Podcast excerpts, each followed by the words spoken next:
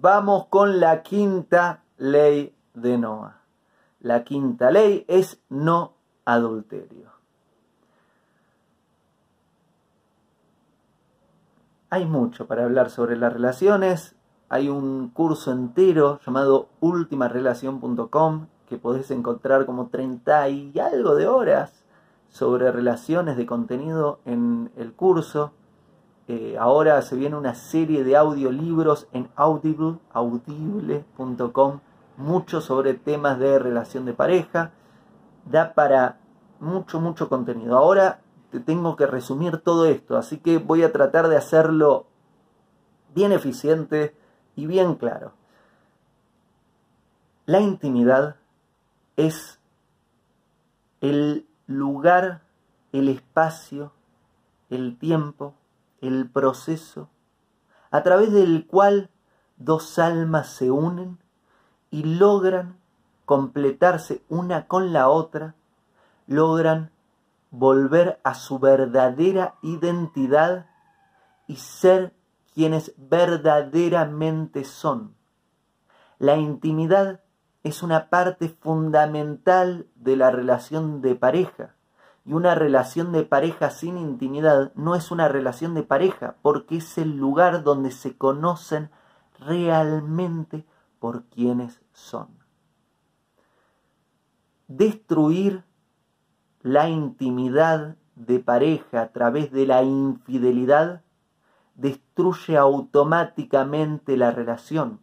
Es muy difícil que puedan reconstruir la relación a partir de eso. Desde el punto de vista de Torah, si me entero que mi pareja me fue infiel, instantáneamente debo divorciarme. Ya está. No, no, no, hay, no hay ninguna negociación. Instantáneamente se termina la relación. ¿Por qué? Porque estás faltando a la intimidad de la relación, estás destruyendo la intimidad, estás destruyendo la parte más sagrada, más privada, más íntima de la relación. Por otro lado, si sos la persona que es infiel, sos la persona que destruye la intimidad de la relación, no solo estás destruyendo la relación, sino que te estás destruyendo a vos misma, a vos mismo, porque no estás siendo consciente del impacto, no solo físico, sino también espiritual que tiene el unirte con otra persona, con una persona que no es tu pareja. Es un proceso donde las almas se tocan. Es un proceso muy, muy sagrado. Y al mundanizarlo, solo por la búsqueda del placer, porque no es que sos infiel porque bla, bla, bla, amo a la otra persona, deja de confundir la lujuria con amor. Eso es eso es otro tema que da para mucho. ¿Cuántas personas en este mundo llamando amor a la lujuria? No es lo mismo.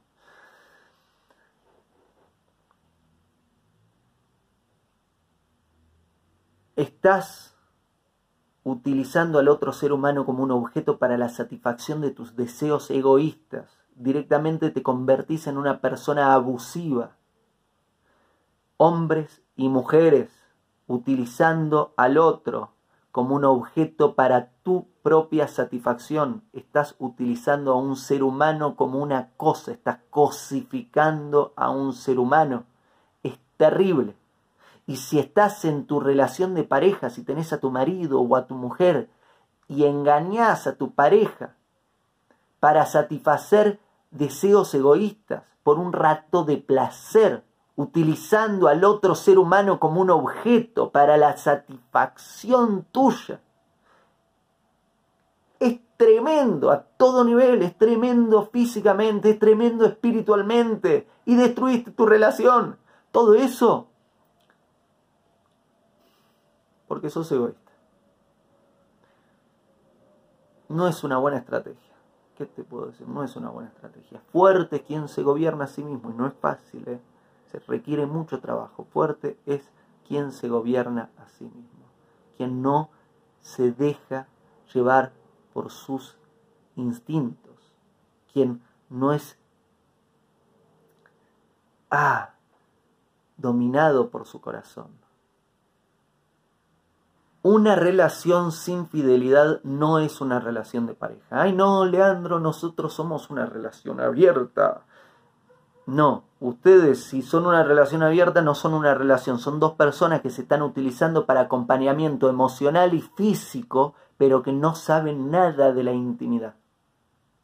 ¿Por qué? Porque una relación de pareja es, una, es un lugar donde alguien te ve realmente por quien sos y vos ves a tu pareja por quien realmente es y alguien te sostiene realmente por quien sos y vos sostenés a alguien realmente por quien es. Se completan uno con el otro. Si no hay fidelidad, no hay relación. Esta intimidad no es posible de a tres personas. Todo lo demás es lujuria y entretenimiento, físico, mundano, y no es una relación de pareja sin fidelidad, no puedes confiar en tu pareja. ¿Cómo voy a confiar en una persona que ahora está y después se va y ahora eso no es una relación de pareja? Sin compromiso no hay relación de pareja. La, relación de pareja comienza en el compromiso. Antes del compromiso, ¿sabes qué era? No, éramos no. No, no, no. Antes del compromiso estaban, estaban viendo qué onda. Antes del compromiso estaban haciendo dating o noviazgo, que es una forma medio rara de dating. La relación recién comienza en el momento que digo yo soy para vos. Y vos decís yo soy para vos. Juntos decimos yo estoy acá para vos. No voy a estar de vez en cuando, estoy acá para vos. Te elijo, vos me elegís. Me comprometo con vos. Y ahí empieza, ahí empieza la relación. Y ahí empieza a construirse el amor. No es que nos amamos, no, es lujuria, deja de mezclar las cosas. Deja de mezclar las cosas. Comprate un diccionario, ¿qué querés que te diga? O, o mejorar las fuentes de donde estás tomando información. Quizás el diccionario que estás utilizando no es un buen diccionario, también puede pasar eso. Y ahora revisémoslo un poco más espiritual, sigue siendo también físico, eh, relacionado a la Torah. El no adulterio está íntimamente ligado a la no idolatría. En las tablas de la ley, ¿te acordás? Los diez mandamientos, dos tablas, cada una con cinco leyes. La segunda ley de la primera tabla dice no idolatría. Y la segunda de ley de la segunda tabla sería la séptima ley, dice no adulterio. No idolatría y no adulterio son equivalentes. Hay una gran relación entre faltarle a tu pareja con faltarle a Hashem. Una persona que le es infiel a su pareja rápidamente es una persona que le es infiel a Dios. Y ahí te metiste en serios problemas. Una persona con idolatría, hablamos en la sección de idolatría todas las consecuencias y todos los temas que hay sobre la idolatría. Por otro lado, en el judaísmo la familia es la base de la sociedad, es la base de, nuestra nación. Sin familia no tenemos nación, no tenemos religión, no tenemos identidad.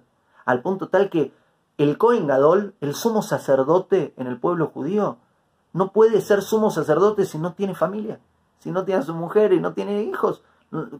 Es una persona que todavía no llegó a ese nivel espiritual.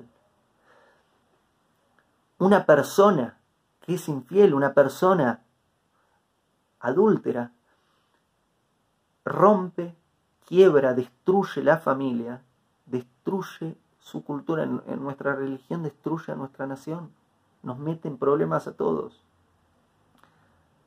La paz entre el marido y la mujer en la familia es también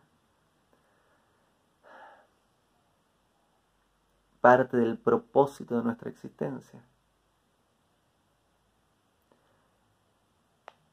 La fidelidad y el no adulterio es clave para esto. Una persona que es infiel a su pareja está divorciando a su alma de su cuerpo.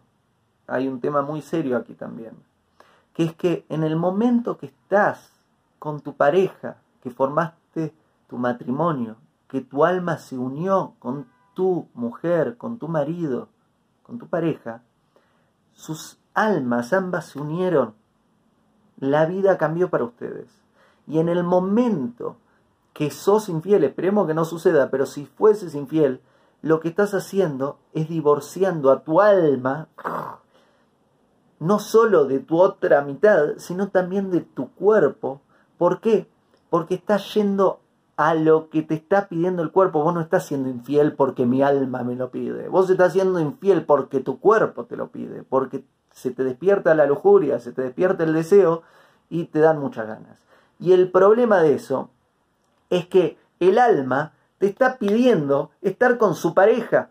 El alma te está pidiendo responder al propósito. Y tu cuerpo lo, ah, lo estás divorciando del alma, lo estás separando del alma para satisfacer sus deseos. Y un alma sin cuerpo, no hay vida. Un cuerpo sin alma, no hay vida. Y ahí te está metiendo en muchos problemas porque estás autorizando que el cuerpo vaya por un lado y el alma vaya por el otro. No es sorprendente que luego, a nivel psicológico, estás... Ay, no ¿Por qué? Porque estás empujando en dos direcciones completamente distintas porque tu alma te está pidiendo algo, tu cuerpo te está pidiendo el otro y le estás obedeciendo a ambos. Y es un problema. ¿Cuál es la forma apropiada de hacerlo? Que el cuerpo responda al alma, que el alma responde a Dios. Si el cuerpo obedece al alma, el cuerpo puede tener mucha ganas, pero el alma le dice esto sí, esto no, esto sí, esto no, esto sí, esto no, y entonces van unidos por la vida. Si el cuerpo no le obedece al alma, y el cuerpo hace lo que quiere y el alma está ahí por su otro lado, están divorciados. El alma no puede utilizar al cuerpo para cumplir su propósito en el mundo. El cuerpo está satisfaciendo sus deseos egoístas. Divorciado completamente del alma significa vacío existencial al mil por ciento. ¡Ah! No sé qué hacer de mi vida. Y claro, porque tenés tu alma en el otro barrio. Problemas. No es fácil. Lo sé, no es fácil es una de las batallas más grandes que vive el ser humano por dentro y por fuera. La batalla entre sus diferentes yoes, entre su verdadero yo, su alma, y su parte más animal, su cuerpo, sus deseos más egoístas. Tenés que ganar esa batalla. Si no ganas esa batalla te metes en problemas. Y es una vida que se enfrenta a batallas mucho más serias. Esta es una batalla que debemos ganar, me incluyo, porque es muy difícil. Que si la ganamos, podemos conducir nuestra vida por un camino apropiado para tener una buena vida, no solo una buena relación de pareja, porque estamos hablando ahora del no adulterio, sino una buena vida. Si divorcias tu cuerpo de tu alma, son muchos problemas en la vida.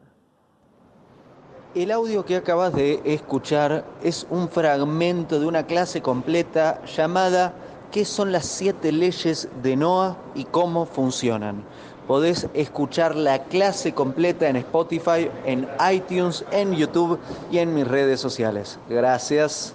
Hago esta rápida pausa comercial para agradecerte por oír mi podcast y pedirte que si te gusta lo recomiendes. Si te gustaría adquirir alguno de mis libros, podés encontrarlos en su formato físico y digital en Amazon y en su formato audio en Audible. Gracias y que continúes disfrutando del contenido que tengo para vos.